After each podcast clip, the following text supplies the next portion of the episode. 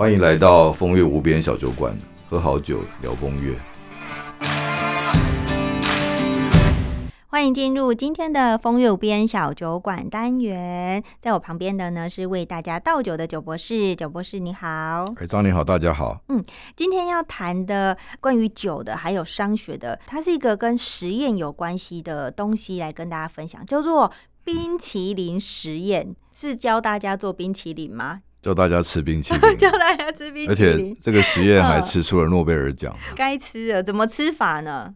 哎，他谈的是行为经济学的研究。嗯他这个实验的过程是这样：他把同样一个冰淇淋啊放进不同的碗，大小的碗里面，嗯哼，然后他去测去问啊，这个消费者愿意付多少钱？结果测出来结果是什么？你知道吗？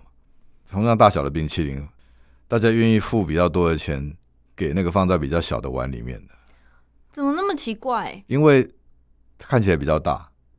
你大碗装的冰同样冰淇淋看起来比较小，那它其实是一样的冰淇淋啊。就就我们等于被自己的视觉给骗的概念。呃，应该是说你认知的这个视觉状态嘛，就是你嗯认知它的大小嘛，就是你嗯你其实是人是会从一个呃乐观跟悲观的角度去判断一件事情。嗯，当你觉得这个事情是乐观，它其实它整个推论很有趣，因为行为经济学的核心其实是心理学。哦，行为经济学是这个大师级人物全部都是心理学背景，嗯所以最有名的这个做冰淇淋实验的这个大大师，他叫卡尼曼。对哦，这丹尼尔卡尼曼啊，他这个也不是他做的哦，他其实是串了很多这种一起来做这个研究的呃这些也经济学者啊，其实连呃内地啊这个上海的经济学家都参过参与过他的研究哦，所以也在上海做过这个实验，嗯。就是去调查说同样一个大小的冰淇淋放在大碗里面，放在小碗里面，你其实觉得小碗是比较值钱的，其实是一样大的。那他就在告诉你说，人是不理性的。不管东方人、西方人做出来的选择都一样。对，嗯。就是你会就是贪小便宜嘛，你会嗯。寻找自己对自己最有利的呃去购买啊的嗯产品去购买。这个实验就是告诉你说，哎，其实哦，我们人其实很容易被我们的理性欺骗，因为你自己觉得这是理性，那事实嗯上那那就是用骗你的嘛，就是说，所以那个卡尼曼有一句名言，叫做“只有理性能够欺骗理性”。哇，好就是你！你创造一个理性的感嗯觉，就是你放一个呃在碗里面的那个冰冰淇淋的大小，就会觉得让你有个理性判断的基准。嗯事实上那是不理性的嗯哦，就是说你你最好最理性的应该是说用一样的碗来测这个冰淇淋大小嘛。但是如果它分开来的时候，你就不知道了嗯哦，就是说我我先给你看一个碗，这个冰淇淋这么大，下一个碗过来，你不会记得那个碗多大，那你会觉得这个冰淇淋特别大，所以你就付特别多的钱。哦，对。那那为什么当初嗯这个卡尼曼、嗯他们会做这样的冰淇淋实验呢？嗯，他是要证实，呃，人到底理性是怎么发生的哦、哦，就是他要让你透过这个实验的时候呢，就告诉你验证说人对于乐观跟悲观的反应。哦就他的整个的研究论述核心是说，人在乐观的时候啊，哦，其实是比较愿意呃投资的，嗯哦，就比较积极的。哦，比较积极人在悲观的时候是比较消极的，这听起来没什么嘛，对不对对啊，哦，很合理。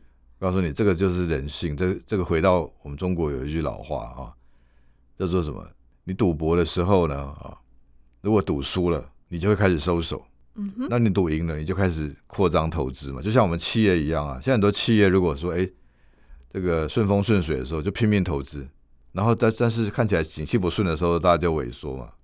嗯那你回到股市变，股市也是这样啊，大家都追高嘛，嗯一只股票开始涨的时候，大家拼命去，所以它一直涨嘛，涨到它的顶点的时候就摔下来，供给大于需求嘛。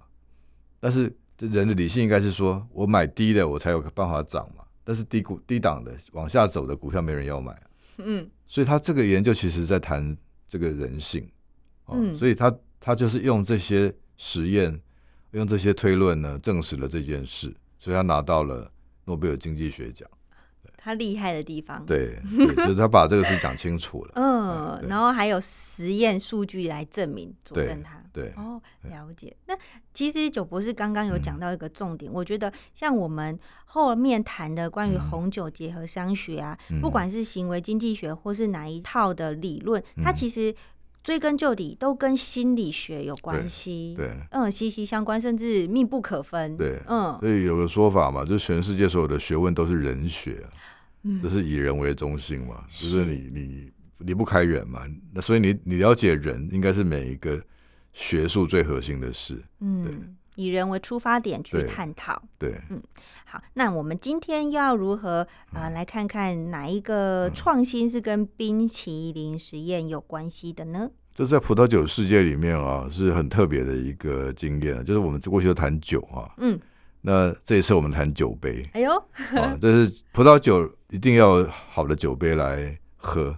来衬托，对，就是嗯酒杯是葡萄酒经验很重要的一块啊，就是仪式性嘛。嗯你会觉得说，哎、那个水晶杯玻璃杯漂漂亮亮的啊，长相又很漂亮，很性感啊，它整个有曲线，这样放在桌上的时候，这个活色生香。嗯，一般的葡萄酒杯呢，都是大家呃记忆中那种长一样，就是像水滴状的啊，它就是呃一个很像一个喇叭形的的收口啊。嗯，那在葡在德法国、啊，他有一年就开始说我要改变酒杯，他又呃要去想象说这个酒杯如何能说服消费者来支持跟购买。哦，那你呃能想象说，我为什么要去买一个新的酒杯？我过去已经喝这么久葡萄酒了，那我们都习惯用那样的一个高脚杯来喝。哦，嗯那怎么样的酒杯会让我愿意去选择喝这个酒杯？它诱因在哪里？诱因在我觉得它符合嗯，那个价值，比较大杯嘛。嗯哦，所以对，就是这样。他们创造了一种酒杯呢，瓶口是扁的，所以你现在看葡萄酒杯，如果上网去查，就看得到一些比较创新的法国酒杯，它就很聪明啊。哦，为什么？因为我们原来那种高脚杯是水滴状的嘛，对所以它的整个的切口面积比较小，嗯嗯，哦，所以你会觉得那个酒杯，即使倒了很多酒，你不觉得它大杯，但是它这个酒杯的啊底是像平底锅一样是平的，哦。所以你一倒的时候，整片那个红色就看得特别明显，你就觉得这个酒特别大杯，而且它看起来又特别漂亮，对，他就用这样来改变你对葡萄酒鉴赏的方式，然后就推出了这样的酒杯，哇，这是葡葡萄酒杯的创新。哦，所以他也在运用这种刚刚讲的，嗯。呃，在在让你觉得说，帮把这个产品的价值拉高了，让你误以为这产品更有价值的时候，你才愿意买它嘛。嗯。这人都是呃去买一个自己觉得有价值的产品那他其实，在某种程度讲难听也是欺骗你，就是他创新了这个葡萄酒杯，那嗯。你也乐得买这样的酒嘛，因为对你来讲，那酒杯看起来酒比较多，嗯，然后又看起来比较漂亮，嗯。你当然买它了嘛。所以他透过这样的设计，就创新了葡萄酒杯。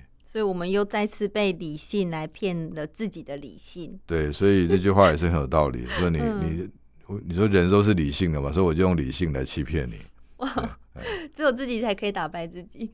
类似这样。嗯，对，那所以就算就这就是为什么嗯。我们已经有红酒杯了，还是会一直买不一样，然后又是新的酒杯，因为我们觉得嗯，它就是又值了那个价格，它的那个价钱，它的它就是不一样，对，比较大杯。比较大杯，那我们就又买，即便我们已经有一整箱的那个红酒杯了，还是在买。嗯，呀，好，那今天分享的呢，就是有关于法国的红酒杯，它如何呃运用所谓的冰淇淋实验来达到它的创新。感谢九博士今天的分享。哎，谢谢。